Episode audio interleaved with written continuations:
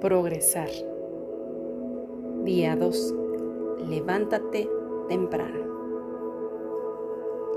Necesario es dormir temprano si tu plan es levantarte a la mañana siguiente a muy temprana hora, para no alterar tu ciclo de sueño y sea posible generar los procesos sanadores que operan en ti mientras descansas. Y ese descanso preferentemente es sin luz solar de noche. Las preguntas obligadas son, ¿a qué hora te duermes? ¿Y a qué hora te levantas? Porque esta es la relación directa. Mientras más temprano te duermes, más temprano te levantas. Yo soy tu amiga Annie Giron. Gracias. Gracias. Gracias.